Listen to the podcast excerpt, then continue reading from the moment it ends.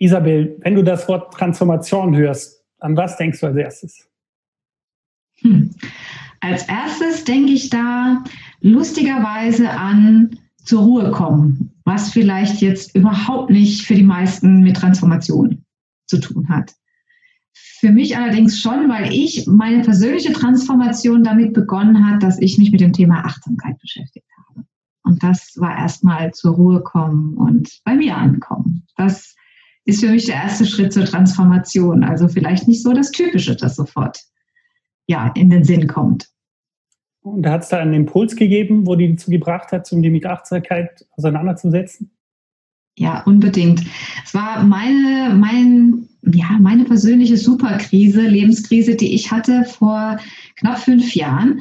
Ähm, ja, ausgelöst von einer Trennung. Also es war eine Trennungskrise, die sich dann zu einer Lebenskrise ausgeweitet hat, ganz einfach, weil ich ähm, in einer Situation war, wo ich weder mit meinem Job noch mit meinem Wohnort natürlich nicht mit der Trennung zufrieden war und am allerwenigsten mit mir zufrieden war. Und das war eine Situation, in der ich sehr, sehr geknabbert habe und sehr unglücklich war, sehr verzweifelt war, die aber geradezu nach Transformation geschrien hat, diese Situation, diese Krise. Und das war der Punkt, an dem ich mich wirklich entscheiden musste. Mache ich jetzt was? Ähm, Versuche ich jetzt wirklich das anzugehen und dies aus dieser Krise eine Chance zu machen. Das hat sich damals überhaupt nicht so angefühlt. Ähm, ja, oder gehe ich an die, zerbreche ich an dieser Krise? Das war wirklich ein, ein Wendepunkt in meinem Leben. Und es war ein absoluter Glücksfall, dass mir damals eine Achtsamkeitslehrerin über den Weg gelaufen ist. Ich muss dazu sagen, das war in Norwegen. Ich habe damals in Norwegen gelebt und gearbeitet.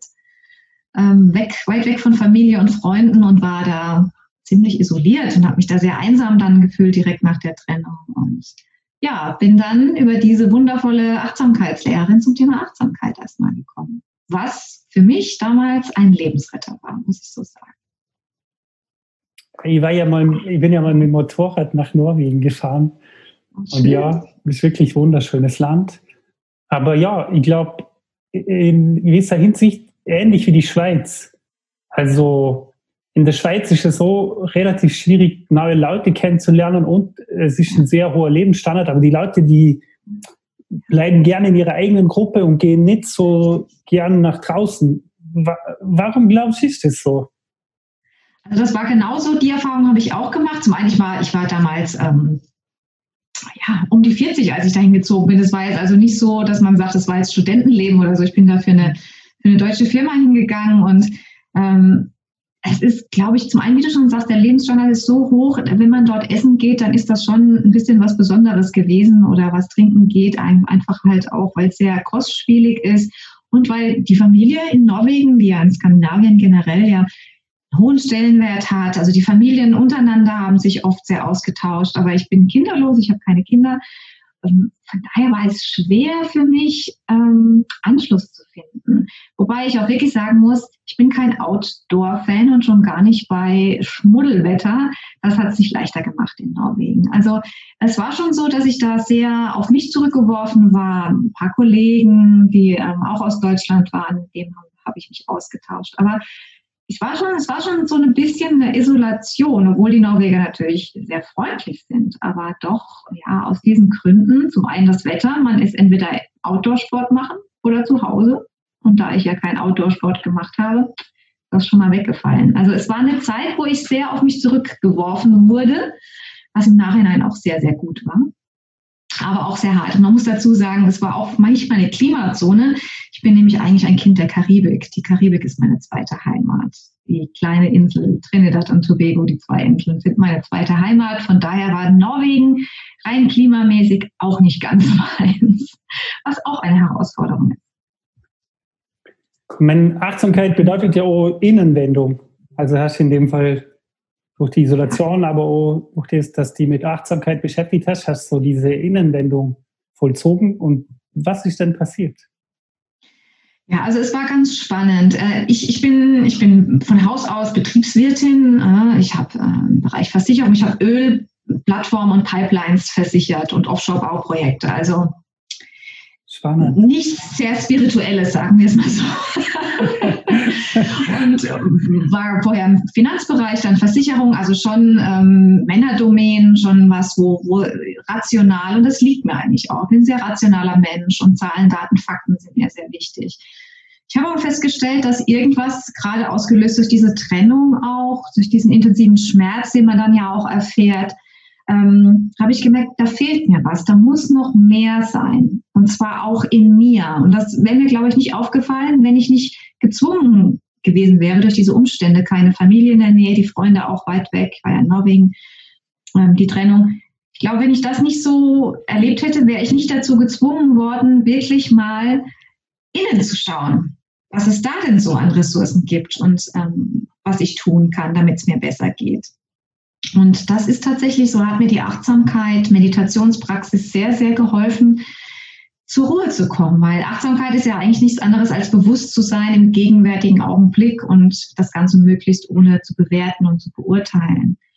Und das zu üben, ähm, ja, öffnet einem neue Blicke auf einen selbst auch, was manchmal nicht ganz einfach ist, gerade wenn man in der Krise ist, aber sehr erhellend, sehr erhellend, was sich da zeigt und langfristig gesehen auch sehr mutmachend, wie viel, auf wie viel innere Ressourcen man zurückgreifen kann, wenn man sich nur mal die Mühe macht, ähm, nach ihnen zu suchen und ihnen den Raum zu geben, sich zu entfalten. Und das macht Achtsamkeit, wenn man zur Stille kommt, zur Ruhe kommt, ähm, ja, der eigenen Seele mal äh, erlaubt zu sprechen und ihr mal zuzuhören das war für mich als sehr rationaler Mensch eine Offenbarung, wirklich auch zu sehen. Auch wenn es nicht leicht war, sich aufs Kissen zu setzen und Meditation zu üben und zur Ruhe zu kommen, weil man schon mit sich und seinen Gedanken dann alleine gelassen ist und ähm, ja auch erstmal dann einem bewusst wird, welche Dinge einem den ganzen Tag auch so durch den Kopf gehen und wie man sich selbst auch behandelt. Das war auch für mich ähm,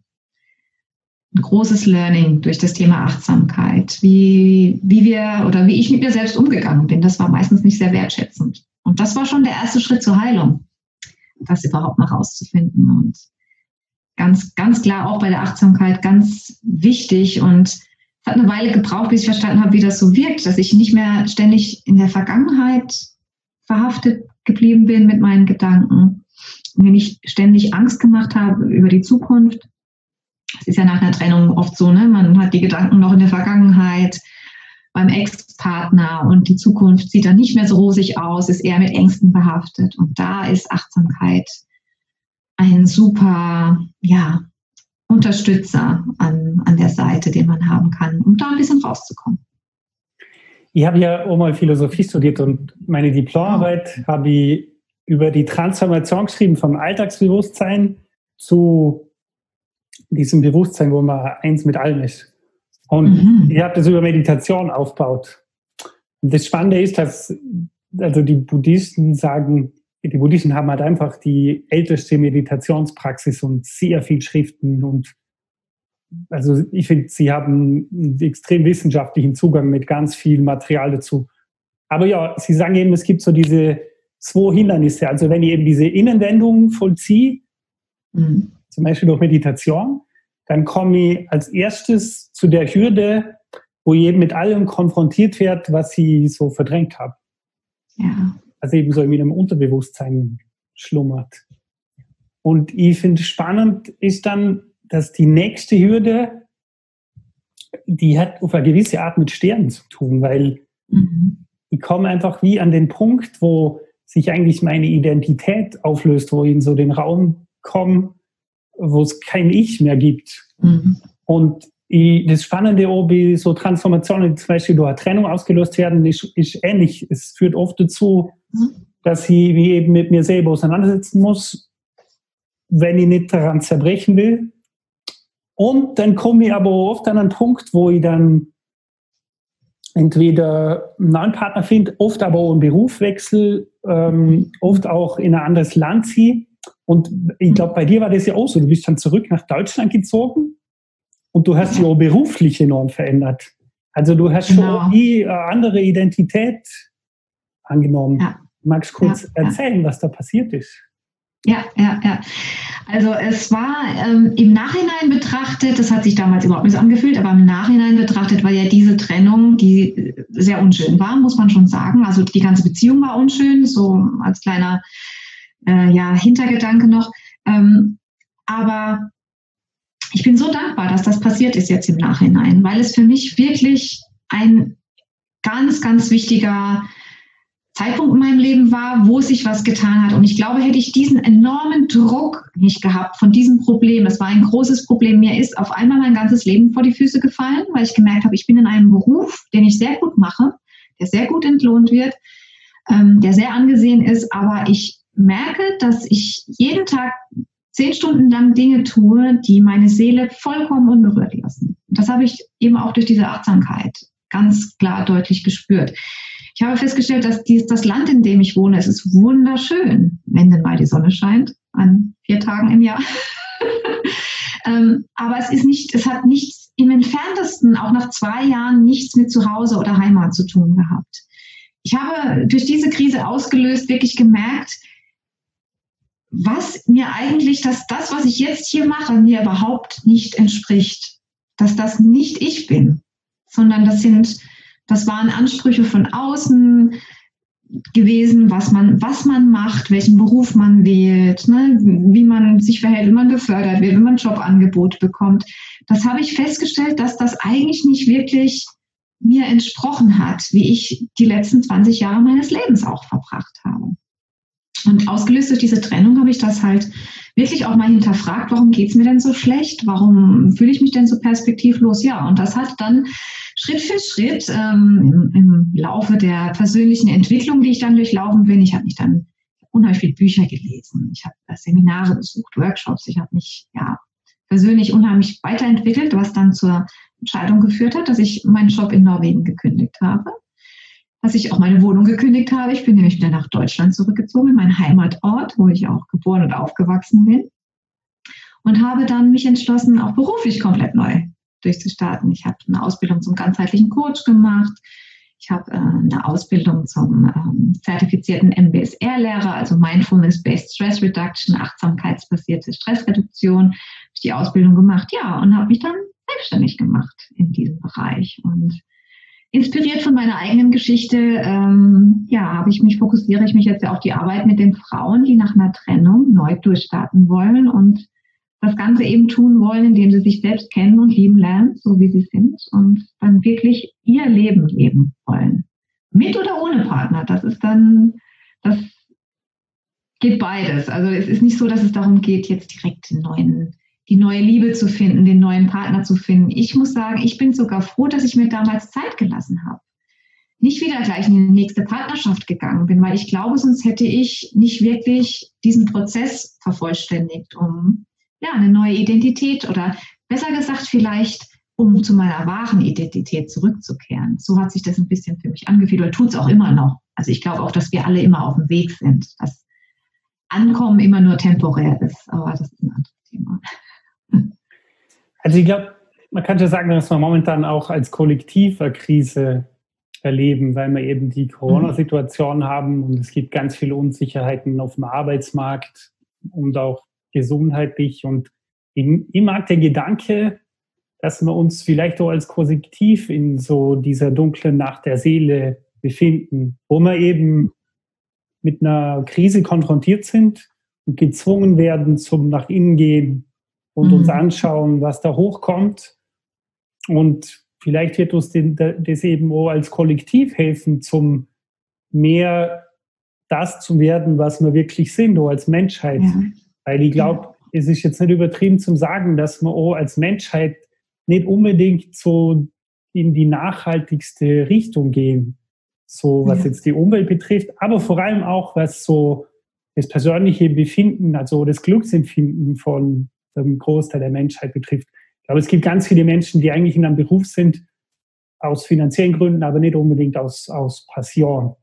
Und also meine Frage ist jetzt, egal ob ich jetzt ein Individuum anschaue oder die Kollektiv, das Kollektiv Menschheit, wenn ich jetzt in der Krise bin, was kann ich tun, zum eben das Nutzen zum, zu meinem wahren Selbst zu finden? Mhm. Was ist so der erste Schritt? Also für mich war, wie gesagt, der erste Schritt Achtsamkeit. Das, ähm, ich glaube, da haben wir jetzt schon drüber gesprochen, aber damit hört es ja nicht auf. Ich glaube, das ist wirklich der erste Schritt, um zur Ruhe zu kommen, um überhaupt die, ähm, die Stille und die Muße zu bekommen, sich mit sich selbst zu verbinden. Es dann aber weiter natürlich. Und ich, ich glaube, was für mich so der Gamechanger dann auch war, als ich gemerkt habe, okay, da ist was in mir, das, das spricht zu mir und ich höre jetzt das erste Mal wirklich aufmerksam zu. Die Seele hat aber die Angewohnheit, dass sie ja selten in, in klaren Anweisungen spricht. es war für mich der zweite Schritt, mich selbst kennen und lieben lernen. Und das hat ganz viel zu tun, zurück in die Kindheit zu gehen. Ob das jetzt innere Kindarbeit ähm, war oder auch Glaubenssatzarbeit, war ein echter Gamechanger für mich überhaupt mal zu verstehen, wie, wie wir als Menschen geprägt werden, was diese Prägung mit uns als Erwachsenen macht. Das fand ich unheimlich wichtig zu verstehen und überhaupt zu verstehen, ähm, die Frage, wer bin ich, das ist ja, das ist ja die, die ultimative Frage, die sich so schwer zu beantworten lässt. Dass ich verstanden habe, dass ich im Endeffekt als Individuum hier auf der Erde dazu da bin, einfach nur das zu sein, was ich bin. Aber was bin ich denn? Ich bin, ich bin zum einen meine Überzeugungen, die Dinge, die ich für, für wahr oder falsch halte, für gut oder schlecht das im Thema Glaubenssätze halte ich für essentiell wichtig, dass man sich damit auseinandersetzt, welche inneren Überzeugungen und Vorstellungen man mitgenommen hat aus, ne, aus seiner Kindheit und wie die sich jetzt auswirken. Und ich nenne das das Lebensdreieck. Das ist für mich so ähm, greifbarer geworden durch das Lebensdreieck. Das hat die, die drei Ecken, das sind das zum einen die Glaubenssätze, unsere Überzeugungen, Vorstellungen, zum anderen unsere ja, unsere besonderen Fähigkeiten, Talente, Ressourcen, Kompetenzen, all das, was uns, was aus uns heraus möchte und was uns natürlich liegt. Ne? Das ist so das, was wir können gut, was unsere Kompetenzen sind. Und das dritte ähm, vom Dreieck ist dann, sind unsere Bedürfnisse, unsere Grundbedürfnisse. Und zu verstehen, dass diese drei Punkte, ne, Kompetenzen, Bedürfnisse, Glaubenssätze, von jedem von uns auf dieser Welt so unglaublich individuell sind. Das, da gibt es nicht einen wie den anderen. Und diesen Schatz zu heben, unsere individuellen Kompetenzen, was wir rausgeben wollen in die Welt, welche Überzeugungen uns davon vielleicht aber abhalten, weil das Lebensdreieck ähm, war für mich auch unglaublich wichtig für eine Transformation auch vonstatten gehen zu lassen, zu verstehen, dass unsere Überzeugung, unsere Glaubenssätze haben einen großen Einfluss darauf, wie wir unsere Kompetenzen, unsere Fähigkeiten, Talente einsetzen, nämlich ob wir glauben, wir können was und wir können was bewegen in der Welt, ist ja von unseren Überzeugungen bestimmt. Und wiederum, ja, nutzen wir ja unsere Kompetenzen, unsere Fähigkeiten, um unsere Bedürfnisse zu erfüllen und zu befriedigen. Und dieses Zusammenspiel von, von diesen drei Dingen, Glaubenssätzen, Kompetenzen und Bedürfnissen, wenn man das verstanden hat, wie die ineinander wirken, bekommt man ein viel größeres Verständnis dafür, warum es einem manchmal gut geht, nämlich wenn das im Einklang ist, wenn ich mich ausdrücken kann und meine Bedürfnisse gut befriedigen kann, oder eben nicht, wenn es mir nicht gut geht. Und wenn ich da genau weiß, wer ich bin, was ich kann, was ich möchte, was ich brauche, dann habe ich jederzeit die Möglichkeit, darauf zurückzugreifen, zu sagen, okay, ich merke gerade das und das Bedürfnis, das Bedürfnis nach Leistung zum Beispiel oder nach Anerkennung ist gerade nicht genug erfüllt. Jetzt kann ich was dafür tun. Ich merke das. Ich weiß, dass mir diese zwei Bedürfnisse extrem wichtig sind. Es gibt Menschen, denen sind Anerkennung, Soziale nicht so wichtig wie anderen. Also was ich damit mit meinem jetzt äh, etwas langen Sermon sagen will, wir sind so individuell und diese Individualität zu erkennen und zu feiern, das ist ein großer Schritt Richtung Transformation. Die Schwächen akzeptieren und die Stärken stärken ist ja auch so ein, so ein ganz alter Spruch. Aber das wirklich zu leben und verstanden zu haben, dass kein Mensch sich in eine Schablone zu pressen hat und muss, sondern dass er seine Individualität erkennen und feiern darf. Das finde ich echte Transformation. Also ich glaube, wenn wir das jetzt aufs Kollektiv übertragen, also wir haben die das Kollektiv Menschheit und mhm. die Krise und wenn wir uns die Glaubenssätze anschauen, Mhm. Ich glaube, es gibt einen Glaubenssatz, der für viel Negatives verantwortlich ist. Und zwar die Idee, dass das neben ein Nullsummenspiel ist. Ja. Also, ich glaube, gerade in der Wirtschaft gibt es viele, wo eben meinen, es gibt einen Markt, der ist begrenzt und mhm. es gibt quasi einen Kuchen und wenn ich nicht irgendwie einen Teil vom Kuchen kriege oder wenn, mhm. wenn die Konkurrenz den ganzen Kuchen kriegt, dann bleibt nichts für mich. Und das, ist, das führt dann dazu, es wird eben der Glaubenssatz, den man hat, der wird immer auch real.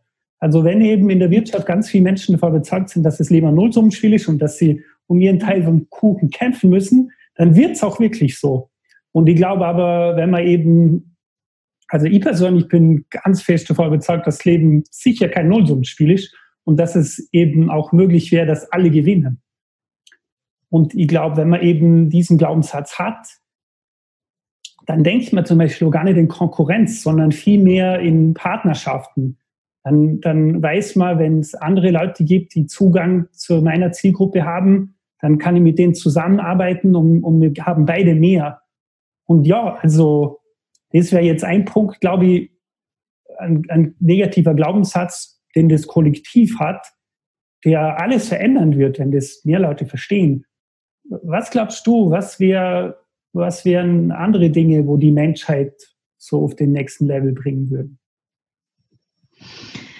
Ich glaube, das hängt, das hast du ganz, ganz richtig erwähnt, eben diese, diese limitierenden Glaubenssätze, die uns kollektiv ähm, schon in schon irgendwie eindämmen, bevor wir überhaupt überlegt haben, wo, wo wir eigentlich hinwollen. Und das, glaube ich, ist, ist auch noch ganz wichtig, Transformation als nächster Schritt, dass wir sowohl als Individuum, aber auch als Kollektiv eine Vision haben, wo es hingehen soll. Also das ist was, was mir persönlich, ich kann aus eigener Erfahrung sagen, das weiß ich jetzt, das, hätte ich das vor 20 Jahren gewusst, wow, wäre das ähm, toll für mich gewesen. Ich hatte nie selbst, ich wäre überhaupt nicht auf die Idee gekommen als junger Mensch, mir zu erlauben oder anzumaßen sogar, eine große Idee davon zu haben, wer ich sein möchte und wie ich leben möchte und wie die Welt denn aussehen soll, in der ich lebe. Da war, mh, mm, ich weiß nicht genau, müsste ich mal schauen, welche Glaubenssätze da dahinter stehen, aber das war so, ich bin als kleines, einzelnes Frauchen oder Mädchen gar nicht in der Lage, mir zu überlegen, wie ich die Welt denn gerne hätte. Und ich glaube, das ist ein großer, ein großer Mangel oder ein großer Glaubenssatz, dass wir uns gar nicht erlauben, uns eine schöne Welt vorzustellen, dass wir uns gar nicht erlauben, wirklich mal ähm, eine, Utop eine Utopie richtig uns in, in, in Gedanken zumindest mal wachsen zu lassen und dann zu schauen, wie können wir da möglichst nahe hinkommen. Das kenne ich aus eigener Erfahrung, wirklich zu sagen, ich habe mich so selbst begrenzt, weil ich mir nicht mal erlaubt habe zu träumen darüber, wie ich gerne leben möchte. Und ich habe aber auch festgestellt, wenn ich mir dann erlaubt habe, mal eine Vision zu haben, eine Perspektive meiner Zukunft mir selbst ähm, zu gestalten mit meinen Gedanken, dass die zum Großteil heute eingetroffen ist, so wie es mir vor ein paar Jahren dann, als ich mich auf meinen Weg gemacht habe ähm, zu meiner Transformation, wie ich sie mir vorgestellt habe, die ist zum Großteil jetzt wahr geworden. Und das finde ich, ist, glaube ich, ein guter Punkt, dass, wir, dass wir uns von den, ob das individuelle oder kollektive Glaubenssätze sind, nicht davon abhalten lassen, groß zu denken und uns eine, ja, eine, eine Welt ähm, zu gestalten, die lebenswert ist, auch in Zukunft. Du hast ja auch das Thema angebracht, ne? nicht nachhaltig zu wirtschaften zum Beispiel. Warum, warum halten wir uns immer noch davon ab, wirklich groß zu träumen und große Visionen davon zu haben, dass wir das sehr wohl können? Also ich glaube wirklich, ähm, durch die innere Arbeit jedes Einzelnen lässt sich da auch im Kollektiv viel tun, weil dann auch kollektive Glaubenssätze aufgelöst werden und somit größere Zukunftsvisionen ermöglicht werden. Ich glaube, es ist auch oft ein Frauenthema, weil Frauen werden oft dazu erzogen, zum eine gute Tochter sein oder gute mhm. Ehefrau mhm. und immer zuerst auf die Familie zu schauen und dann erst auf sich selber. Aber ich mhm. persönlich finde, oh, gerade wenn man eben was Positives machen möchte, dann muss man zuerst auf sich selber schauen und irgendwie auch seine Talente entfalten. Und nur wenn es einem selber zu 100% gut geht, kann man umso mehr beitragen fürs Ganze. Genauso, genauso sieht es aus. Und wie du schon sagtest, ist für Frauen tatsächlich ein Problem. Das merke ich auch immer in der Arbeit mit den Frauen, die zu mir kommen im Coaching nach einer Trennung, dass da oftmals, ähm, gerade bei Frauen so zwischen 40 und 50, die vielleicht 20 Jahre verheiratet waren, dass da wenig von dieser Frau, von dieser wundervollen Person übrig geblieben ist, weil sie gar nicht weiß, wer sie wirklich ist und was ihr wichtig ist und was vielleicht nicht weil sie ihr Leben lang oder die letzten 20 Jahre für die Familie da war, was ja per se schön ist, aber ähm, am Schluss steht sie dann da und weiß gar nicht mehr wirklich, wie sie ist. Und ich finde, das ist nicht nur für die Frau, sondern auch für die Gesellschaft ein Riesenverlust. Wenn es Menschen gibt, die, die ihr Potenzial überhaupt nicht einsetzen oder nicht, nicht so einsetzen, wie sie es könnten. Das finde ich ist, ein, ist wirklich ein großes Thema. Und ich glaube auch tatsächlich, dass ähm, was Beziehungen angeht, es ist so immens wichtig, dass man weiß, wer man ist und wie man leben möchte, bevor man sich in Beziehungen begibt. Und ich erlebe ganz, ganz oft, auch von mir früher, dass ich immer gedacht habe, wenn ich jetzt in Beziehung gehe mit einem, mit einem Partner, dass ich dann lerne, wie das Leben wirklich ist, dass ich dann erfahren werde, wie sich glücklich sein richtig anfühlt, wie angekommen sein sich wirklich anfühlt, wie sich anfühlt, wenn man sich was aufbaut. Ich habe das immer in Verbindung mit, mit einem Partner oder einer Beziehung. Ich habe so viel Verantwortung abgegeben an andere Menschen, an meinen Partner, dass ich selber gar nicht ähm, ja, dafür gesorgt habe, was, was mir wichtig ist und meine Träume zu verwirklichen. Das ist ganz wichtig auch, finde ich, dass wir nicht ähm, versuchen sollten, unsere Verantwortung für ein gelungenes Leben sowohl individuell als auch im Kollektiv immer an andere abzugeben. Ich glaube, das ist auch ein, oft ein Hindernis, auch gerade für im Kollektiv gesehen, für die gesellschaftliche Entwicklung, dass wir oft die, die Verantwortung bei anderen sehen, aber nicht bei uns. Ich habe ja eine Digitalagentur und jetzt vor kurzem habe ich ein Bewerbungsgespräch gehabt und es war eben mit einer Frau und wo es dann auch darum gegangen ist, was sie gern verdienen möchte hat sie zu mir gesagt, dass das eigentlich nicht so wichtig ist, weil eh ihr Mann so das Geld verdient. Und ich meine, mir hat das so schockiert. Ich habe noch nicht gewusst, was ich antworten soll. Wow. Aber ich finde auch, weil du jetzt eben gesagt hast, oder? Du findest es wichtig, dass man Verantwortung abgibt. Ich finde es so wichtig, dass Frauen sich auch größere Ziele setzen. Ja. Und dass sie irgendwie sich nicht als Teil für Mann sehen, oder? Sondern dass sie irgendwie oh, ganz unabhängig für ihren Partner sich was aufbauen. Also meine, meine Freundin ist ja auch selbstständig und meine, wir haben das Glück, dass äh, die, die Großmutter, die Schwiegermutter von mir, die, die äh, passt wirklich so gern auf unser Kind auf. Also unser Kind ist jetzt elf Monate. Und wir können jetzt unten arbeiten und oben passt die Großmutter aufs Baby auf und so können wir beide unsere Firma weiter aufbauen und trotzdem haben aber auch beide Zeit für die Kleine, was, wie ich mhm. finde, auch an was extrem wertvolles ist für einen Mann, wenn er wirklich seine Kinder aufwachsen sieht. Ja. Aber ja, also ich möchte mich da deinem Appell anschließen und die Frauen dazu motivieren, dass sie sich mehr trauen und dass sie auch ihr eigenes Ding machen. Unbedingt.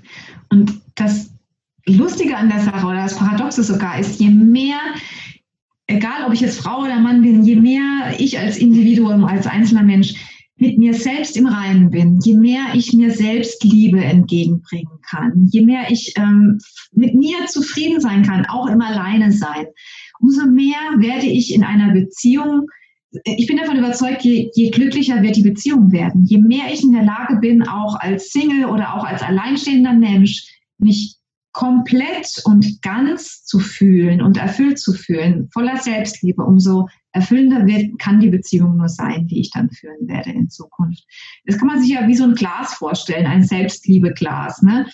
Viele Frauen, also ich glaube Frauen mehr als Männer, wobei das nicht, nicht ganz so zu trennen ist, denken, wenn Sie Ihr Selbstliebeglas sehen, naja, Sie geben sich 25 bis 30 Prozent. Gut ist schon, wenn man da 50 Prozent reinmacht und sagt, okay, das so viel liebe ich mich selbst. Aber für die andere Hälfte brauche ich ja jemanden, um dieses Glas zu füllen. Und das ist, bedeutet aber immer, dass man im Mangel ist und es bedeutet auch immer, dass man extrem darauf angewiesen ist, irgendwas von außen zu bekommen. Dabei ist es doch viel schöner, wenn man zwei volle Gläser hat, wenn man sich trifft bei, in, in einer Beziehung und daraus dann schöpfen kann. Und dass, wenn bei dem anderen mal ein bisschen weniger da ist, kann man was rüberkippen und umgekehrt.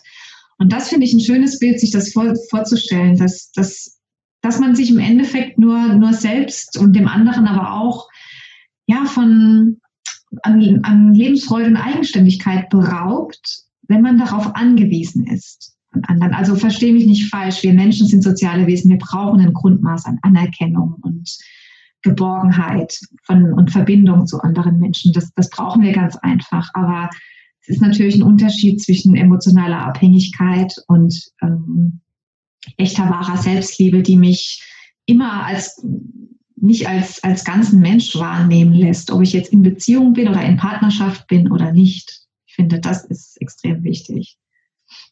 Ich meine, immer wenn man sich ändert, dann gibt es so eine kurze Zeit, wo man alleine ist. Und zwar einfach, weil man auch nur zu den Menschen passt, mit denen man davor viel Zeit verbracht hat. Und ich finde, es ist immer eine so schwierige Zeit auf eine gewisse Art, weil man eben ja nicht mehr so den Alltag hat, den man davor hatte. Mhm. Aber ich glaube, das ist eben die Zeit, wo man braucht, zum sich sein Leben bewusst zu gestalten und wie du vielleicht sagen würdest, sein wahres Selbst zu leben. Un unbedingt. Und es, ist, es gibt vier Phasen in der, in, in der Trennung oder vier Phasen der Trennungserfahrung. Die erste ist, dass man das Ganze noch, wenn man frisch getrennt ist, oftmals ähm, verdrängt oder auch verneint, dass man das gar nicht wirklich annehmen will, dass da eine Trennung stattfindet. Dann zweite Phase ist ja auch oft die des tiefen Jammertals, wo es einem wirklich, also akuter Liebeskummer, wo sehr Schmerz, ganz viel Emotionen da ist, ganz viel Schmerzen. Dann die dritte Phase ist so die Neuorientierung, wo man den Kopf langsam wieder aus dem Sand hochstreckt und schaut, okay, was gibt's denn auf der Welt? Ich wende mich der Welt auch wieder etwas offener zu. Und dann gibt's die vierte Phase der Trennungserfahrung. Das ist die, wo wir wirklich, wirklich mit uns beschäftigt sind, wo wir sagen, also Neuorientierung fängt das schon an, aber in der vierten Phase sind wir da wirklich damit beschäftigt, bis zum Abschluss davon zu lernen aus der Trennungserfahrung, zu wachsen, wirklich Schlüsse daraus zu ziehen, ähm, was tut mir jetzt gut und was nicht, was brauche ich in Zukunft, damit es mir gut geht. Das sind also große Lernerfahrungen, die dann auch stattfinden ähm, wenn man sich, und das ist, darauf wollte ich jetzt hinaus, wenn man sich erlaubt, bis zur vierten Phase zu kommen, der Trennung. Weil die meisten, und da neigen Männer wie Frauen dazu, schon wieder in spätestens in der dritten Phase der Neuorientierung sich einen neuen Partner suchen und niemals bis zur vierten Phase kommen, wo wirklich die Erfahrungswerte, die Erfahrungen, die, die Erkenntnisse integriert werden in das, in das eigene Leben aus dieser Trennung. Da kommen die gar nicht erst hin. Und das ist oft fatal.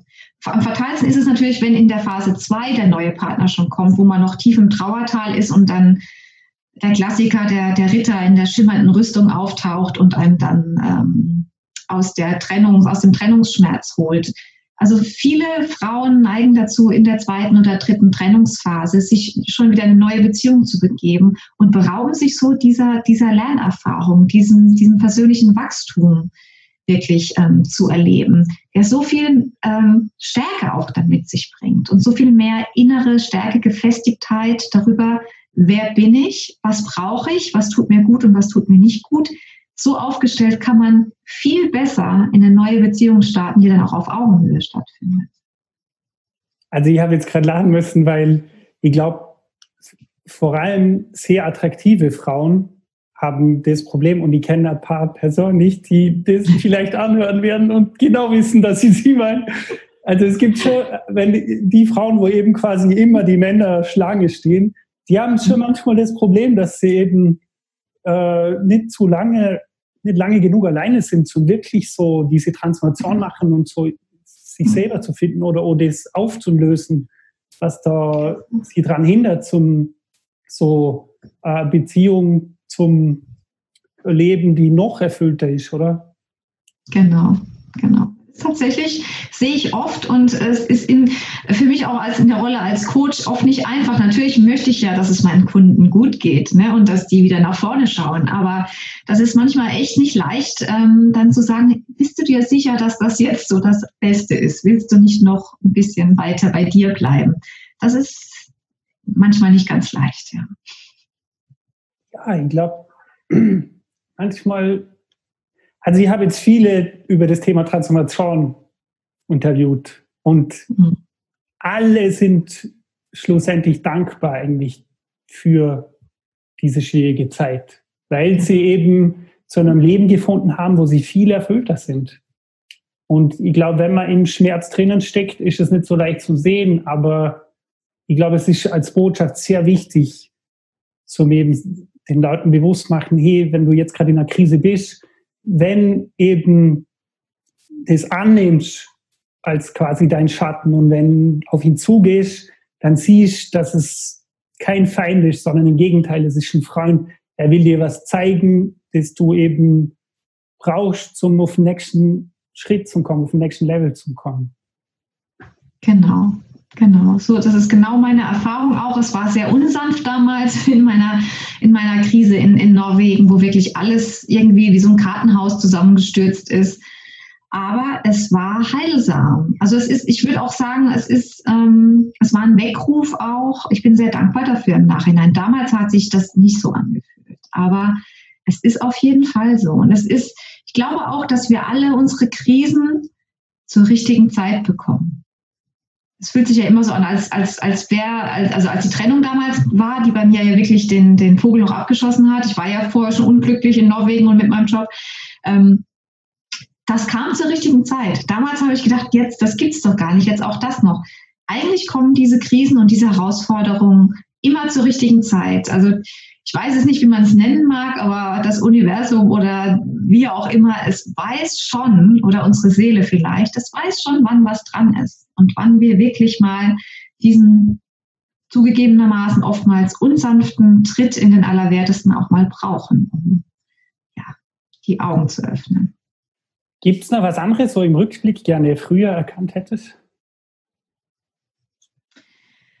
Im Endeffekt, glaube ich, hätte ich viel, viel früher gerne erkannt, wie ähm, meine Prägungen aus der Kindheit meine Beziehungsmuster geprägt haben, die ich auch mit meinen Partnern gelebt habe.